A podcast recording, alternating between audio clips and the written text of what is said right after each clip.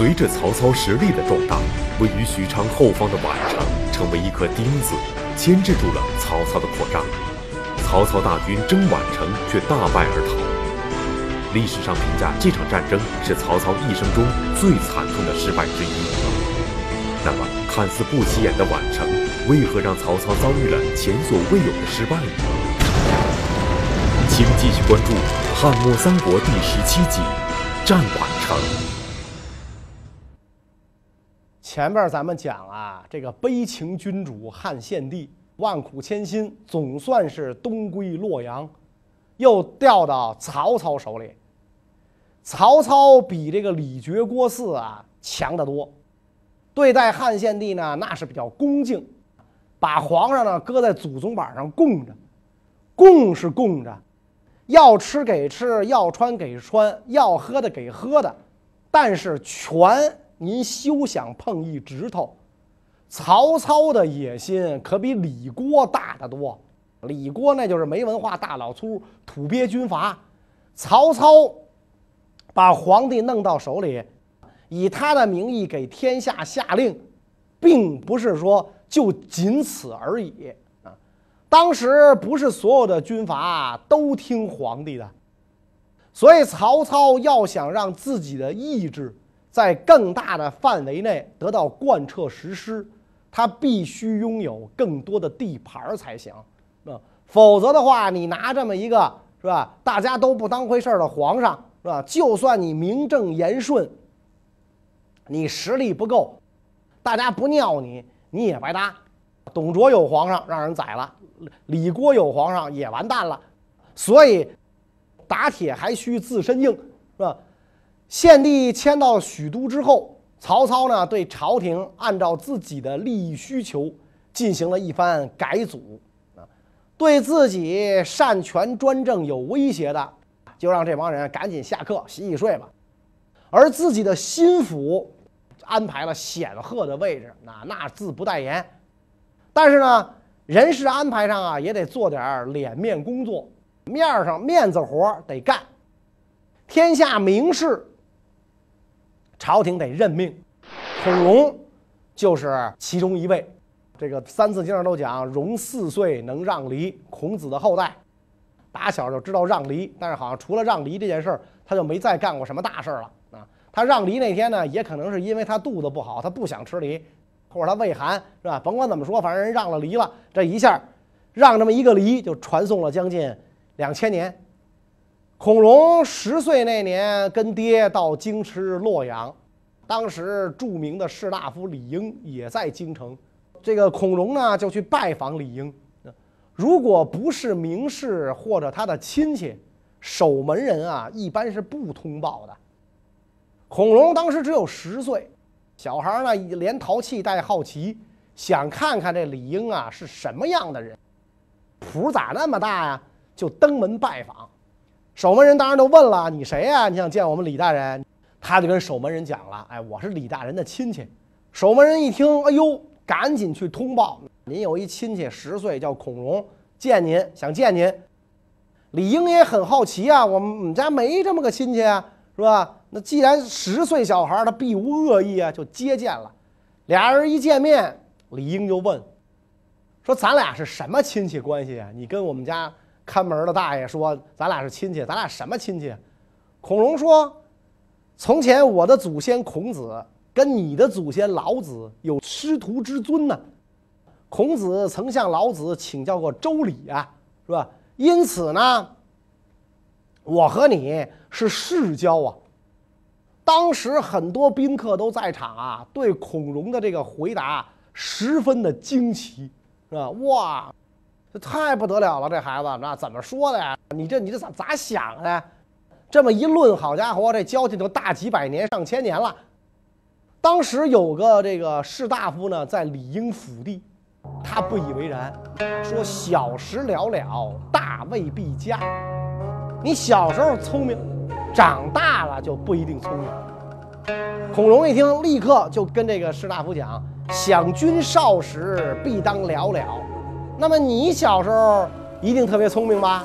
这言下之意就是你现在是个傻瓜呀，所以这个人就无话可说了。李应一看这个士大夫被一个十岁小孩弄得哑口无言，哈哈大笑，说：“高明必为尾器，你这么聪明，将来能成大器。”但是我们知道，孔融长大了之后当了官儿，这官儿啊当的实在是不咋地。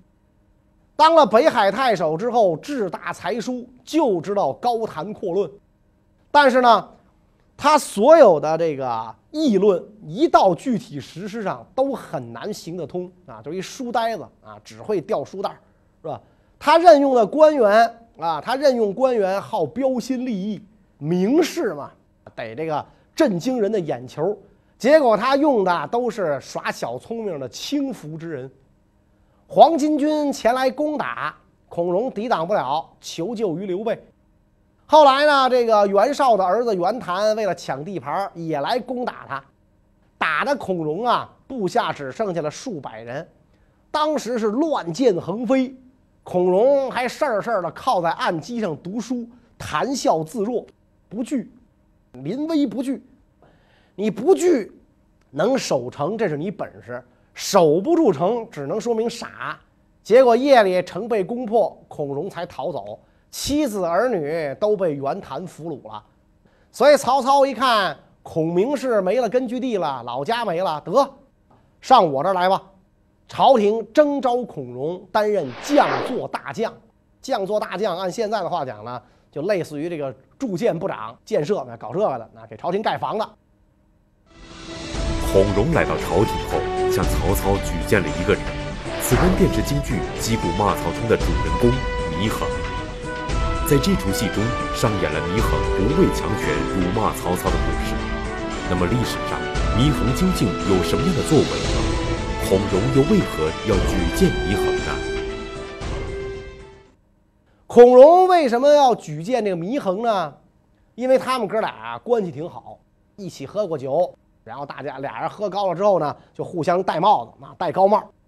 孔融说祢衡颜回不死，祢衡说孔融重泥复生。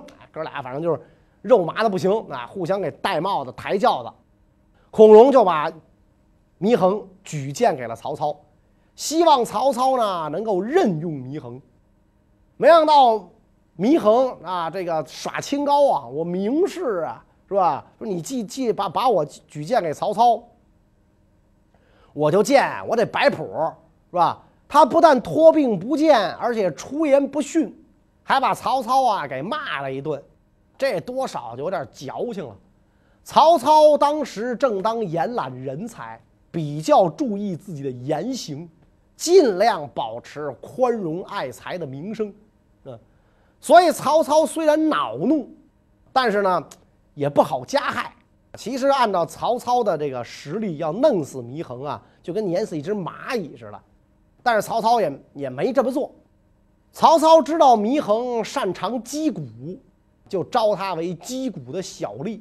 你不是说说自己这个满腹经纶、深通战策啊？你不是这么着吗？是吧？哎，这个经纶战策现在先用不着，你从基层公务员干起啊，来打鼓来。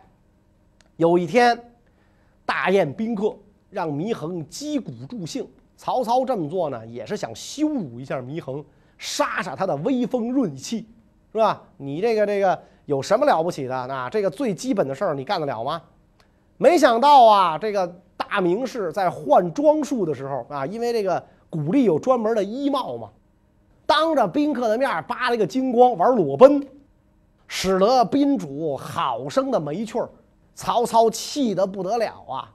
跟这个孔融讲，你给我推荐的这是个什么玩意儿啊？那，我要杀他就跟宰麻雀或老鼠一样，只不过我认为这个人一向有些虚名，杀了他，远近之人说我无有容人之量，我才留他一条命。他太不像话了。曹操咽不下这口气，想了一个借刀杀人的法子，怎么办呢？让祢衡给荆州刘表送信，劝刘表归降。你这事儿要是办漂亮，能办好，我就相信你能办事儿。我相信你是名士，表奏朝廷，我好好的任用你。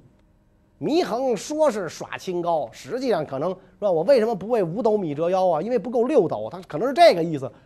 所以一看这个，就接过了曹操的书信，南下去说服刘表。说服不说服的吧？刘表反正也是个名士，当年党锢之祸的时候，人也是八郡之一，对祢衡礼节周到，待若上宾。哎，祢衡这就很爽，名士跟名士交往嘛。但是呢，祢衡虽然没把刘表怎么着，他看不惯刘表左右的亲信，老拿人家打岔，是吧？祢衡就不明白这一点，疏不见亲。你跟刘表才认识几天，有什么交情啊？是吧？他老讽刺这个刘表啊，左右的亲信。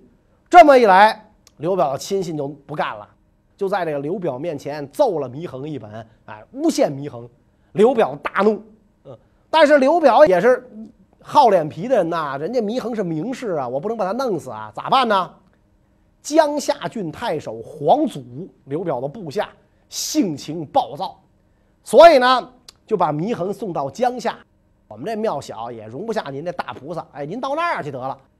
皇祖虽然是个老粗啊，但是知道祢衡是名士，一开始也很优待。可惜祢衡这小子狗改不了吃屎，当众辱骂皇祖。皇祖丘巴出身，管你这一套呢？哎，就把祢衡给杀了。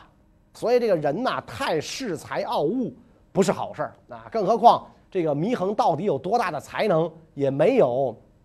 体现出来，结果就完蛋了。虽然这个呃后来这个评书演义啊，以从尊刘抑曹的观点出发，那，把祢衡刻画成了正面人物，但是历史上这个人很难说是有多大作为的人啊。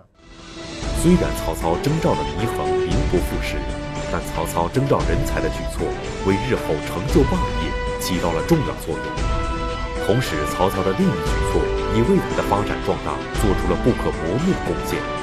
这一举措又是什么呢？曹操在许都除了进行大规模人事调整，另外就干了一件最重要的事儿——屯田啊！当年毛玠给这个曹操出主意，核心不就是两点吗？奉代天子，屯田养民。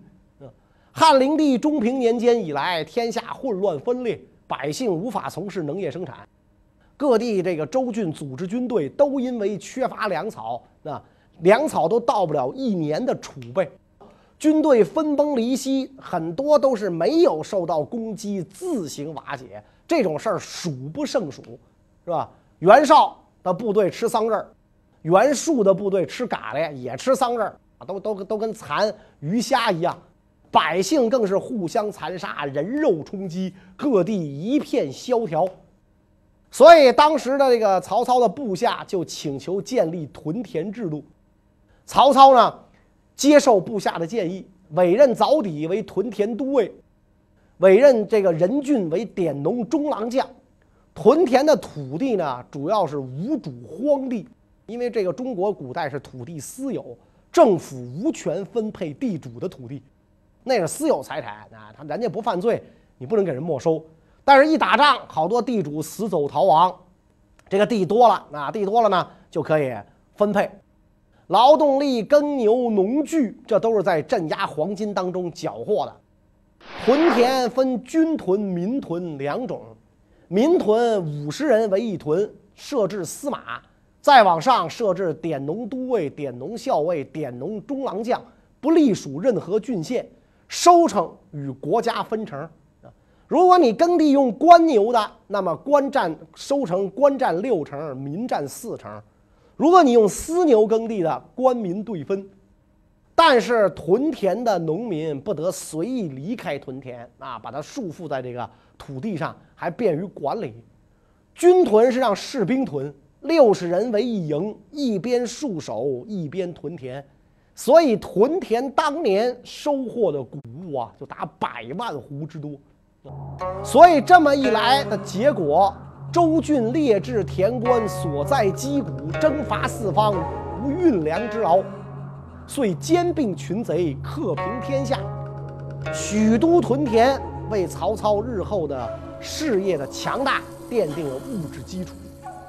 别的军阀部队为了吃的四处乱抢的时候。曹操用屯田积累了大量的粮草，手里有粮，心里不慌。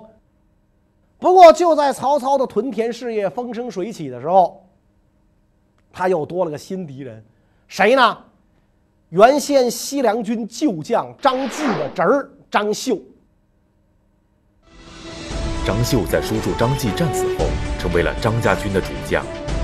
刘表在西凉军兵败后，招抚了张家军，让张绣驻守在宛城，意在为自己守住荆州的北大门，抵抗曹操。但是张绣能是曹操的对手吗？张绣驻守到宛城之后，很快西凉军的大谋士贾诩前来投奔。贾诩，咱们已经无数次的提到他了。当年鼓动凉州兵自保杀进长安的就是他，所以在后世，贾诩有毒士的称号。张绣一看，哎呦，贾老哥来了，对他特别敬重，以晚辈自居。这个贾诩在这儿吆五喝六的，十分风光。贾诩到了宛城，就劝说张绣依附刘表。张绣表示同意，贾诩就去见刘表。刘表待贾诩十分周到。贾诩跟刘表接触之后回来见张绣，张绣就问这个贾诩啊：“刘景升这个人为人如何呀？值不值得咱们去归附啊？”啊，这个贾诩就说了。刘表啊，天下太平的时候有三分人才，但他看不清乱世变化，为人多疑，缺乏决断，不会有所作为。咱们呢，别一棵树上吊死，死跟着他。张绣驻守的宛城在许都的后方，曹操志在兼并天下，因此呢，张绣对他来讲是个威胁，必须要拔掉这根钉子。建安二年，曹操发兵进攻宛城，对立足未稳的张绣发动攻击。曹军来势凶猛，张绣一看不是个儿，赶紧率众向曹操投降。曹操就邀请张绣及军军中诸将一同置酒高会。酒席宴上，典韦执大斧立于其后，这个斧刃儿啊一尺有余，大斧啊。就是谁走到曹操跟前儿，典韦都举着大斧瞪着你，都怀疑你是刺客。所以这酒宴一直到完，张绣和手下的将领都不敢抬眼看看曹操啊，害怕慑于曹军的威名。被凶猛的曹军震慑住的张绣过得战战兢兢。然而曹操在宛城的所作所为让张绣忍无可忍，最终起兵叛乱。曹操究竟做了什么事，或是已经投降的张绣起兵反叛呢？张绣有一个婶儿邹氏啊，也就是张继的遗孀，长得呀很有姿色。曹孟德这个人呢，本来道德品行就不算多好，比较好色。当年跟袁绍曾经偷过人家新娘子，你想这么一人是吧？好色，人家结婚把人新娘子结了，这么一人，所以进了宛城之后，得知邹氏的艳名。就把这个张绣的婶儿据为己有，这样一来，张绣的脸上就挂不住了。曹阿瞒，你也忒欺负人了吧？你把我们张家当什么了？啊，我们这儿又不是匈奴，匈奴收继婚应该我娶我婶儿，轮得着你吗？张绣帐下有一员大将叫胡车儿，勇猛异常，颇得张绣信用。曹操呢，觉得这胡车儿好，就想拉拢他给自己效命，亲自赏以重金。张绣得知这个消息之后，就更不高兴了。怎么着，挖我的人啊？想利用我身边的人对我行刺是吧？两件事儿加在一起，就激怒了张绣。张绣决定先下手为强，干掉曹操。贾诩呢，就给他献计，咱们啊，来个出其不意。所以张绣按照贾诩的意思，半夜三更给曹操来个突然袭击。当时张绣归降也就十天左右，突然间反水，谁也没料到，杀的曹操措手不及，根本就抵挡不住。曹操是靠了典韦的掩护，带着少数随从仓皇逃走，逃跑途中也是狼狈不堪。坐骑被刘建射中，面颊和腿两处受伤，倒在地上都爬不起来。啊，左臂也受了箭伤。曹操的长子曹昂见状，赶忙把自己的坐骑让给父亲骑，曹操才得以逃脱。曹昂步行追赶，被张绣的追兵追上，乱刀砍死。而曹操的一个侄子也同时遇害，啊，两个这个至亲骨肉丧了命。典韦当时坚守营房大帐，掩护曹操脱离。张绣的士兵一直无法攻入，只好散开寻找其他通道。典韦身边亲兵十余人，个个拼死战斗，无不以一当十。但是敌兵越来越多啊！典韦怒发冲冠，虎目圆睁，手持长戟，左击右刺，一戟刺下去都能扫断对方十多根长矛。但是左右亲兵或死或伤，自己也受伤数十处，仍然奋力战斗。敌人是越冲越近。长戟不能用了啊！拔出这个战刀来搏斗，最后甚至跟敌人抱在一起厮打，连杀数人，但是伤势太重，最后被这个敌人乱矛刺倒，大骂声中倒地而亡。所以曹操这一次啊，败的是太惨了啊！部队被打得七零八落，失去了统一指挥。都找不着这个自己的长官，只能各自设法归队。只有平鲁校尉于禁带领数百部属，且战且退，虽有死伤，但始终不曾离散。敌人攻势减弱之后，于禁进一步整理队形，鸣鼓而还。行进间，看见十几个受伤的士兵光着身子走，就过去询问：“你们怎么这样啊？”那。这帮兵说：“我们让那个青州兵给抢了。”于禁大怒，尽为青州兵，宣布他们的罪状。结果这些青州兵跑了，找到曹操，恶人先告状，告了于禁一状。于禁到达武阴之后，并不立即去见曹操，而是先安营扎寨。有人就跟于禁说：“说青州兵已经在这曹公面前告了您一状，说将军您赶快到曹公那儿分辨一下。”于禁说：“不。”现在追兵还在后面，随时有可能追上来。如果不事先做好防范，敌人来了如何应对？曹公明断，不会轻信相信别人的谗言。一切安顿完毕，于禁才去见曹操汇报情况。曹操非常高兴。果不出于禁所料，张绣带骑兵包抄上来，曹操立刻命令于禁迎击。由于这次有了准备，张绣很快被击退。曹操乘胜反击，攻占了南阳等地。张绣退守穰城，再次派人去跟这个刘表啊联合联合。然后曹操对这个于禁讲：“将军再乱能整，讨暴坚垒，有不可动之节。虽古名将，何以加之？你太厉害了。”回到许都之后，根据于禁前后建立功勋。封益寿亭侯，然后追念典韦功劳，升任典韦的儿子为郎中，后来又提升为司马，带在至自己身边。